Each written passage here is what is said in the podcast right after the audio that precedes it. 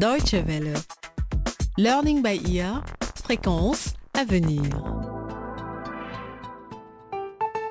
Bonjour et bienvenue pour suivre un nouvel épisode de notre série Learning by Ear consacrée aux droits humains et intitulée Les droits de l'homme sont universels et pourtant. Tous les êtres humains naissent libres et égaux en dignité et en droit. C'est le fondement de la Déclaration universelle des droits de l'homme. Aujourd'hui, nous nous penchons sur l'article 23, selon lequel toute personne a droit au travail, à des conditions équitables concernant le choix de l'activité, le salaire et la création de syndicats qui permettent de défendre les intérêts des travailleurs. Voilà pour la théorie. La réalité, en revanche, est souvent tout autre. Les diamants, symbole de richesse s'il en est, ne profitent pas à tout le monde. La présence de ces pierres précieuses dans le sol du Zimbabwe a été découverte en 2006. Pourtant, même le commerce de diamants ne semble pas pouvoir sauver l'économie du pays. Columbus Mavunga a recueilli des témoignages de chercheurs de diamants et s'est entretenu avec des gens qui essaient de faire en sorte que les droits des mineurs soient respectés au Zimbabwe.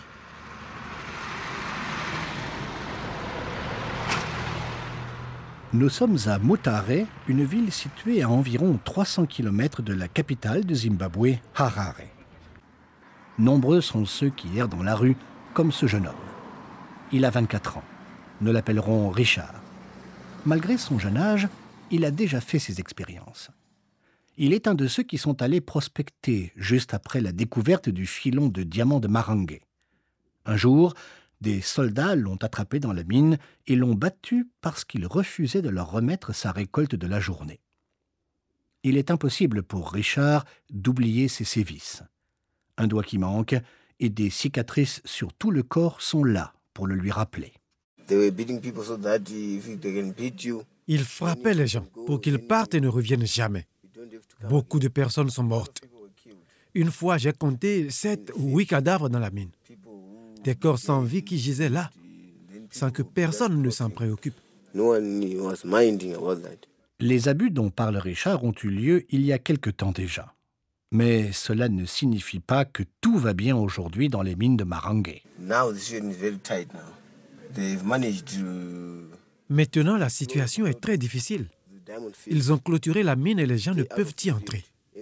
À l'extérieur, ils utilisent des chiens de combat pour chercher les Gwejazi qui pourraient essayer encore de prospecter des diamants.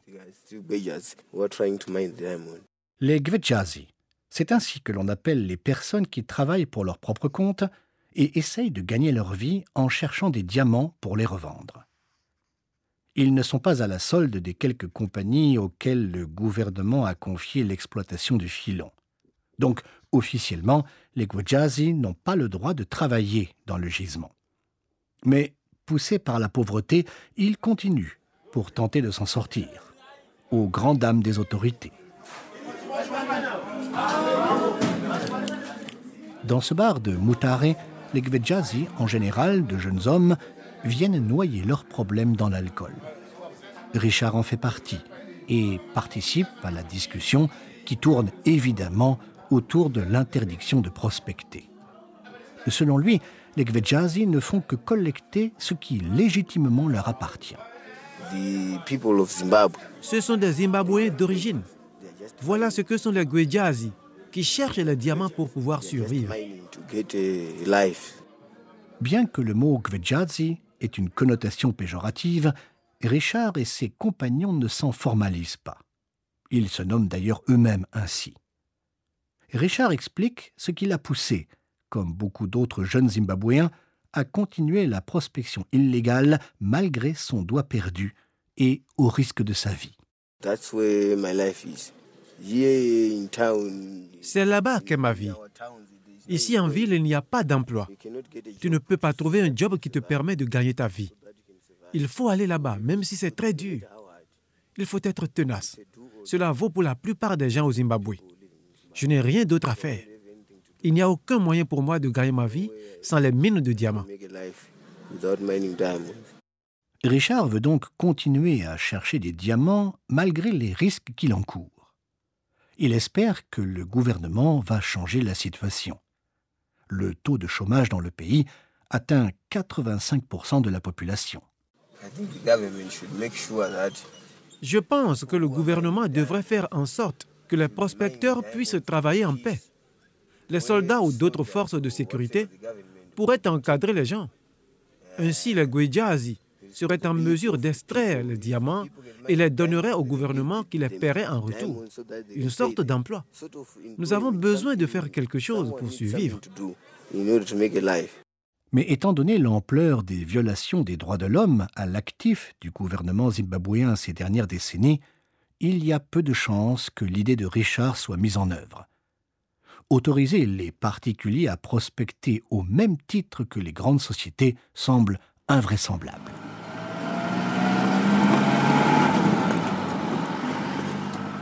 Nous sommes en route pour le Centre de recherche et de développement, le CRD.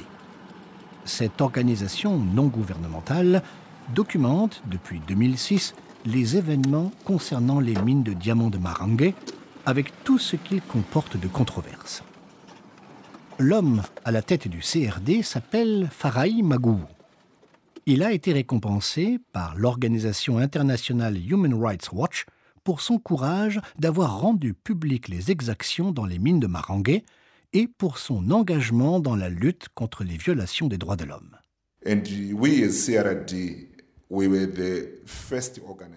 Le CRD a été la première organisation à s'élever contre ces injustices. Nous avons également aidé les victimes en leur permettant d'accéder à des soins médicaux. Nous avons énormément milité au niveau local et international pour mettre le gouvernement sous pression afin que les violations des droits de l'homme cessent.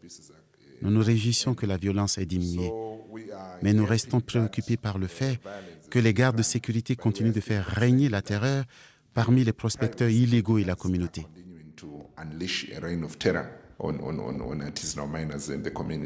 Les gardes de sécurité dont il parle sont des particuliers engagés par les compagnies d'exploitation minière. Farai Magou explique que les violations des droits de l'homme ont pris différentes formes depuis la découverte de diamants au Zimbabwe. Lorsque la ruée a démarré en 2006, le problème concernait les Gwejazi qui se battaient pour les gemmes.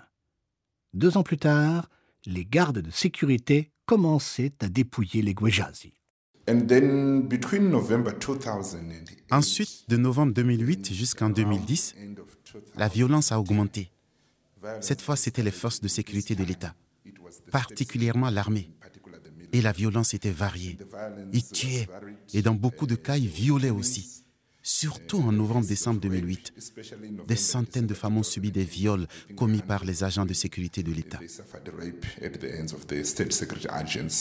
Le domicile et le bureau de Farai ont fait l'objet d'une perquisition par les autorités. Il a été arrêté au motif de propager de fausses informations concernant les violations des droits de l'homme par l'armée dans les mines de Marangue. L'année dernière, il a passé plus d'un mois en prison et s'est vu refuser tout soin médical. Finalement, toutes les charges contre lui ont été abandonnées. L'engagement de gens comme Farai en faveur des mineurs est important. Même si l'article 23 de la Déclaration universelle des droits de l'homme dit que les travailleurs ont le droit de créer des syndicats pour protéger leurs intérêts, ces organisations ne soutiennent que les vrais salariés, pas les Gwejazi qui travaillent à leur propre compte. De retour dans le bar, où Richard et ses compagnons décompressent autour d'un verre. Daniel a 25 ans. Lui aussi essaie de gagner sa vie en prospectant.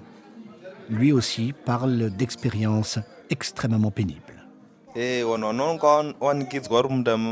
gens traqués dans la mine de Marangue ne sont pas traités comme des êtres humains. On les frappe comme un serpent surpris dans une maison. Les soldats tapent partout, sur toutes les parties du corps et tous en même temps. Leurs chiens policiers mordent aussi partout où ils peuvent. Si vous voyez quelqu'un mordu par ce chien, impossible de le déplacer parce qu'il a mal partout.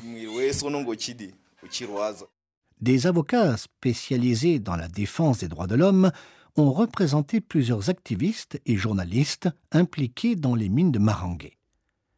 Ils estiment toutefois que les victimes ont de meilleures chances en attaquant le gouvernement auprès de la justice internationale. Selon eux, les tribunaux zimbabwéens sont trop corrompus pour délibérer contre le régime. Richard, le jeune Gwejazi, voit, lui, une autre raison pour laquelle le gouvernement devrait être poursuivi. Outre les violences physiques, il maintient les Zimbabwéens dans la pauvreté alors que le pays est riche en minerais et en pierres précieuses.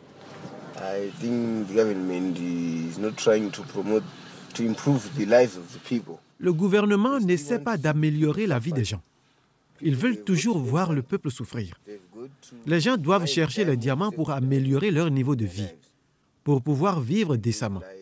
Les gens continuent de souffrir. Et Richard maintient que cela bénéficierait au gouvernement zimbabwéen s'il autorisait les particuliers, les Gwejazi, à prospecter. Ils devraient laisser les Gwejazi dans la mine. Ils peuvent profiter des Gwejazi. Pour eux, c'est mieux de dire ce pourcentage est pour le gouvernement et les Gwejazi ont de quoi vivre plutôt que de se faire battre.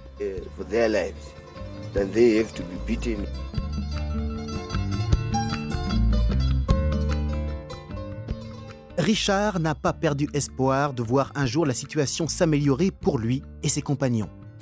Ces dernières années, les informations concernant de graves violations des droits de l'homme à l'encontre de personnes qui essaient de vivre de l'extraction du diamant ont fait la une au Zimbabwe. Mais il s'agit juste d'un exemple illustrant un problème beaucoup plus grand, plus global. Dans d'autres pays aussi, et dans d'autres secteurs, les gens n'ont pas toujours la possibilité de jouir de leur droit de travailler dans de bonnes conditions. À travers le monde, des ONG ne cessent de lutter pour que ce droit soit respecté. C'est la fin de cet épisode de notre série Learning by Ear consacrée aux droits de l'homme. Si vous souhaitez réécouter cette émission ou en savoir plus sur nos programmes, connectez-vous à dw.de/lbe. Merci de votre attention et à très bientôt pour un nouvel épisode de Learning by Ear. Au revoir.